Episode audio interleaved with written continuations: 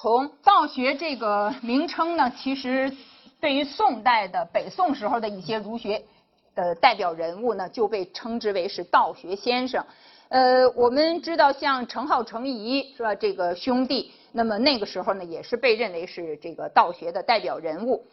呃，实际上呢，我们可以看到这个新儒学在当时的发展是经过了一些不同的学说。一方面是融汇，另一方面呢也是辩驳问难这样的一种过程里边，新儒学才逐渐的发展起来的。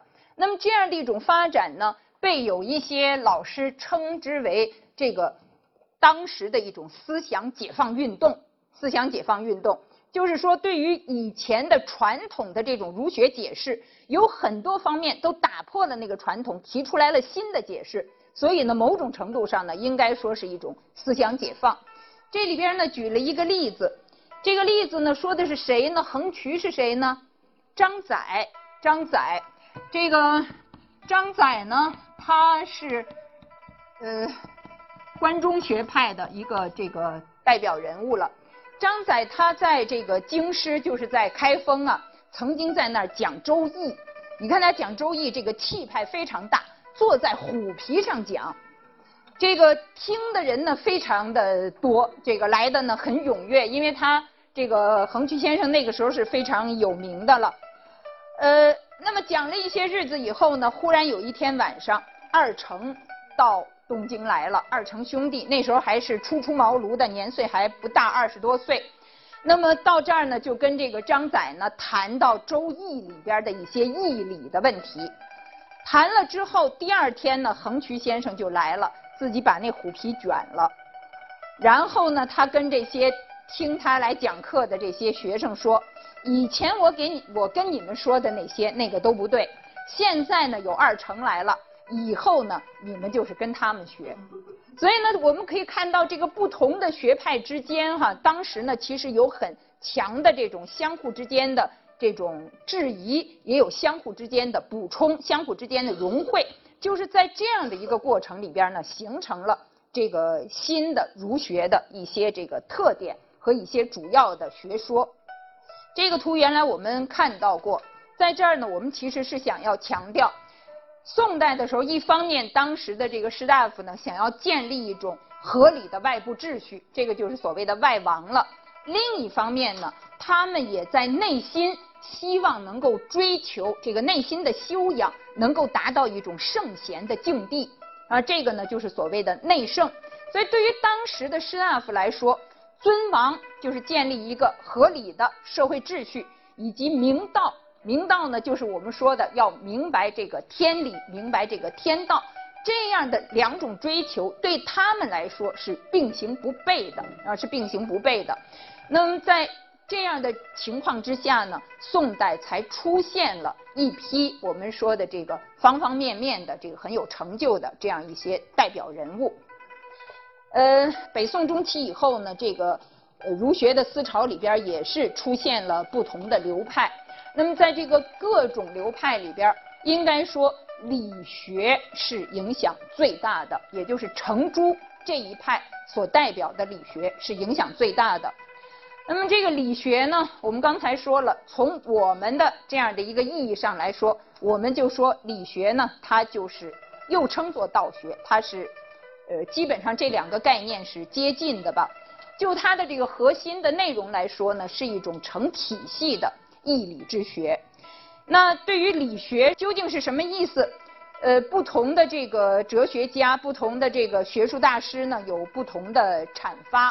一方面呢，我们可以看到，像严复他说，自从理学出来了以后，乱臣贼子惧。那么这是他在国家的政治文化里边的意义。因为理学呢，它是强调一种合理的政治秩序的。这种合理的政治秩序反映在什么呢？就是一种君君臣臣父父子子的秩序。那么也就是说呢，由内到外，从家庭是吧，到这个国家，到天下。都是在这样的一种秩序的格局之中的，所以呢，这一种秩序使得乱臣贼子惧，是吧？使这个不怀有不臣之心的人没有他们的容身之地。另外呢，冯友兰先生也说，像这个理学，像这个道学呢，其实他们是一种做人的学问，就是告诉你你要怎么做人。那么这个呢，它强调的是内心的一种自我追求啊，内圣的这样的一个层面。所以呢，我们可以看到，这个理学和道学呢，在当时的社会，在当时的这个人的塑造方面，其实呢是起了很明显的作用。理学这个说法呢，呃，实际上是根据这个宋代的这些道学先生啊，他们自己的阐发而提出来的。呃，程颢兄弟呢，他们其实就曾经说到过，呃，他说是。武学虽有所受，我的这个学术啊，虽然也是跟别人学来的，但是呢，天理二字却是自家体贴出来。这个说法，这个《诸子语类》里边呢，朱熹曾经说这是程颐说的，但程颢、程颐呢，因为他们有很多东西是二程的名义混在一起的，所以呢，有一些是呃不能很明确的区分开来吧。他的这个话是什么意思呢？就是说我的学问。虽然有很多是跟别人学的，但是天理这是我的发明，这是他自己体贴出来，我从本心发明出来，我自己体会出来的。那么究竟什么是天理呢？朱熹也有一个说法，他说天下的万事万物各有所以然之故与所当然之责，这个就是理。什么叫所以然之故呢？就是它的原因，对不对？它怎么会变成这个样子的？这是它背后的原因，万事万物后边的原因。什么叫所当然之则呢？哎，其实就是一种规律，一种发展的这样的一种趋势，一种规律。那么朱熹说，这个就是他们说的理，这是他们所理解的理。我们看到这个理学的核心。内容一个就是阐发义理，究竟什么是理？另外呢，就是阐发心性，究竟这个个人的这个心性是什么意思？怎么样能做一个完备的人啊？做一个完美的人，就是像冯友兰说的，做人的学问。那嗯，这个当时呢，其实就有很多人在问这个什么是理啊？是什么是理？什么是天道？呃，那么。当时的这个呃程颢、程颐兄弟呢，他们也有他们的这个解释，对吧？他说天道是什么呢？这他学生问，他说就是理，理就是天道。那再具体一点说，究竟什么是天道呢？到哪儿去找这个道呢？到哪儿去体会呢？他说你就是要于君臣、父子、兄弟、朋友、夫妇上求，这什么意思？到哪儿去找天道呢？到哪儿去找道呢？这个道其实是渗透在各种关系里的，对不对？像《易经》里边他会说“一阴一阳之谓道”。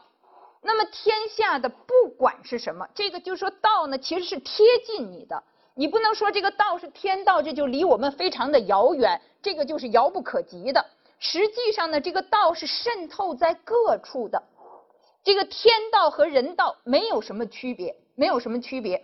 那么以前呢，有人就说宋儒他到底是坚持天人合一呢，他还是批评天人合一呢？实际上，在宋儒那儿，天和人不是两回事儿，所以它不是合一的问题，而是它本来就是一体，它本来就是一体。天和人都是浑然一体的。同样呢，世界上的万事万物也都是浑然一体的，都是一体。所以你到哪儿去找这个道呢？不是要远远的去追求，而是在你的身边，在君臣关系、父子关系、兄弟关系、朋友关系、夫妇关系，就在这儿来观察什么是道，就在这儿来观察。所以这个呢，其实它就是一种儒家所宣传的那样的一种合理的秩序，他们所追求的一种合理的这种君君臣臣、父父子子的这样一种秩序。这个实际上就是他们要追求的那个道，或者说这个道呢，它就是一种秩序。天道怎么反映出来的呢？日月星辰、一年四季，这个就是道的运行。所以天道呢，它本身就是一种自然的秩序，而这个秩序呢，也渗透在社会生活、社这个文化各个方面。那这个底下呢，其实也是这个意思。物物皆有理，火为什么热，水为什么寒，君臣之间、父子之间都是有礼的，都是有礼的。从张载，刚才我们说到的张载，到二程兄弟，到这个朱熹，其实呢，他们都有一种说法，就是我们看到的这个礼义分书。什么叫做礼义分书呢？呃，朱熹呢，过去曾经举过一个例子，这个例子呢，其实是从佛教里边来的，就是所谓的月印万川，就是这个晚上的时候你去看月亮，天上其实只有一个月亮，但是你在北京。你未名湖上看见湖上好像有一个月亮，你家要是在山西的，你可能太行山上，你觉得那山上有一个月亮，别的地方好像似乎有很多的月亮，似乎有很多的月亮，但是其实呢，月亮只有一个，月亮只有一个。那么他用这个道理呢来说礼义分殊，道理只有一个，但是这个道理体现在不同的地方，体现在不同的事物上。会有不同的表现，会有不同的表现。那么佛家也有这种说法，就是万理只是一个理，所有的事情都是一个理。但是朱熹他们的这种说法，就是儒家的这种说法，其实呢，他强调分殊的这个方面，他不光强调理，他也强调分殊。这个分殊实际上是一种日常的应用，是一种日常的应用。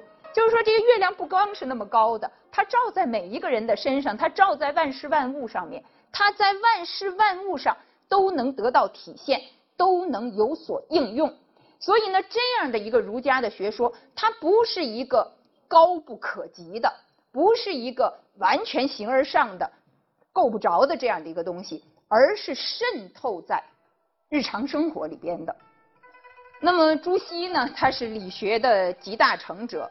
他和吕祖谦他们曾经一起写过这个《近思录》，那么《近思录》呢，实际上就是给当时的青年学子提供一个学习儒家的经典学说的一个途径，一个途径。那么他呢，其实我我们也可以看到，他和他的一些学生，就这些理学家，他们自己呢身体力行的讲学。他们和他们的学生呢，也通过自己的实践，使得这个理学呢不断的有所普及。那么钱穆先生呢也说，中国古代的历史上，一个是孔子，一个是朱子，应该说是影响最深的人物。那这个朱熹呢，曾经编过四书章句。我们知道，这个四书这样的一个说法是到了这个时候才有的。有时候呢，我们。呃，在一些文章里边会说更早的人，比方说这个唐代的什么饱学之士，那时候读什么四书五经，其实当时根本没有这种说法，没有这种说法，是朱熹第一次把这个《礼记》里边的《大学篇》和《中庸篇》，还有《论语》《孟子》合在一起成了四书。当然，对这个四部著作的这个提倡，是从韩愈二程的时候就有。但是呢，朱熹第一次把它们整在一起，而且呢，他也是在一个文献学的整理的基础上，对这个四书呢做了这个注释啊，做了解释。这样我们可以看到，在宋代的时候，有一个理学的体系。这个理学体系呢，从广义上来说，包括道学派和心学派。为什么说广义说呢？狭义的来说，理学派就是指道学派。狭义的理学派就是指道学派。刚才我们说理学就是道学，对不对？但是在宋代呢，广义上来讲，这个理学呢是包括另外的一派，就是陆九渊的这一派。以前呢，我们读哲学史的时候都会说，朱熹呢他是客观唯心主义，那个陆九渊呢他是主观唯心主义，所以呢是两个不同的派别。当时的人也认为他们是两个不同的派别，那也问认为他们是不同的派别。道学派，我们刚才基本上已经说到过了。心学派是陆九渊的这一派，心学这个概念是到王阳明的时候才明确的提出来的，是到王阳明的时候。王阳明是什么时候人？明代中期，是吧？到那个时候才明确的提出来，而且呢。王阳明他提出来这个心学，他们的主要的目标呢，就是要治良知，治良知。所以呢，他可以说是对于心学的这个发展的脉络有一个比较明确的概括。也就是说，这一派我们通常称它为陆王，陆王学派。现在呢，我们把王阳明放在这儿，其实王阳明他不是宋代人，但是这个心学呢，它比较完备的形式是在王阳明那个时候，所以呢，我们就把它放在这儿来一起提一下。陆九渊的这一派呢，他是特别强调要发明本心的，他认为万事皆备于我，就是所有的东西那些那些善呐，那些所有的那些道德啊那样的一些这个至上呃无比的这样的一些善，都是存于我的内心的，而这个人的内心呢，经常是被一些利禄啊、物欲啊所遮蔽了。所以，那么这些人，你的任务、你的责任，就是要发明你的本心。你能够把这些物欲都去掉，你能够把你本心固有的那样的一些道德，能够阐发出来啊，能够把它们释放出来、解放出来，这样呢，就能够理解这个万事万物的这个道和万事万物的理。所以他觉得这个道和理呀，不是外在的，不是外在的。都是内在于你每每个人的本心的，正是因为你以前被一些欲望啊、被一些杂事啊、被这些东西遮蔽了，所以你不知道、你不理解。那么通过这个修习，通过发明你的本心，你都能够达到一种就是接近到这个道、把握到这个理这样的一种境地。所以这个呢是心学的一种代表性的学说，他们的一种认识。所以有一些研究者呢。他们认为这个心学呢是一种心灵的儒学，他所要的，他所提倡的，他所阐发的，就是要发明你的内心。所以呢，这个心是非常活跃的，就这个心灵的活动呢，是他们所阐发的主题。这个在因为这两派的学说差别很大了，所以呢，当时在这个吕祖谦的撮合之下。这个两派呢，曾经在鹅湖这个地方，鹅湖书院这儿呢，有一次呃集中的讨论。那么在宋元学案里边呢，明清之际吧，这个形成的这个宋元学案里边呢，其实是说当时的南宋时候的儒学家是分三派，一派呢就是朱子这一派，一派呢是陆九渊这一派，那么另外这一派呢就是吕祖谦，他是兼有二者的。实际上呢，吕祖谦是比较相对来说比较包容的吧，这样的一派。但是鹅湖之会谈的结果并不成功，大家呢都坚持自己的想法，坚持自己的想法。那么这个陆九渊这一派呢是强调尊德性，尊德性要阐发你本心的德性，而朱熹呢是觉得陆九渊简直就是一个禅。就是说，是禅宗的那一套，认为他不是儒学，是禅宗。呃，那么陆九渊呢是强调尊德性，阐发内心，而朱熹呢是强调道问学，道问学就是你怎么能够接触到道呢？你还是要通过格物致知，通过治学才能够体悟到什么是道，才能体悟到什么是道。所以呢，这个双方呢其实谈得很不成功。但是不管怎么样，当时的这个新儒学在社会上的影响呢，还是很深的，啊还是很深的。